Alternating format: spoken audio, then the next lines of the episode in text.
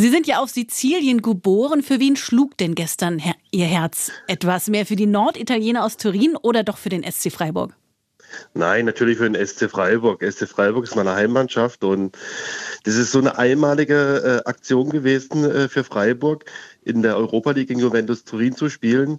Dass es äh, ganz klar ist, dass ich für Freiburg gewesen bin. Bei der Auslosung war ich live dabei auf RTL Plus und habe so dermaßen geschrien, dass sie gegen Juventus Turin spielen. Und, und das war ein Riesen-Highlight gestern. Das Ergebnis von 0 zu 1 war jetzt nicht ganz so wie gewünscht von den Freiburger Fans. Wie war denn die Stimmung bei dem Spiel bei Ihnen in der Pizzeria?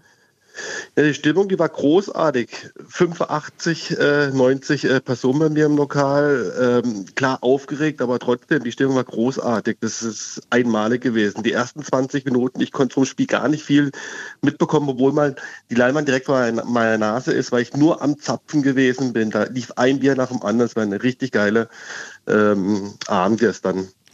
Wahrscheinlich am lautesten war es in der Minute 64, denn da gab es eigentlich den Freiburger Ausgleich, der dann aber wieder nicht zählte wegen eines Handspiels. Was war in dem Moment denn bei Ihnen los? Das war ein Glücksmoment, einmalig, ein Glücksmoment, unglaublich.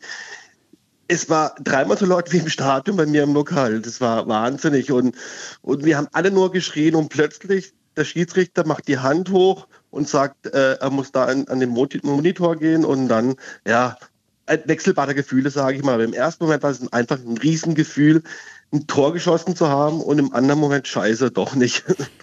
Jetzt ist am 16. März ja das Rückspiel, da gibt es nochmal die Chance auf Tore. Wie ist Ihr Tipp? Wie geht das aus? Mein Tipp ist 1-0 Freiburg. Dann geht es in die Verlängerung, Elfmeterschießen und Flecken, der macht uns zum Gewinner.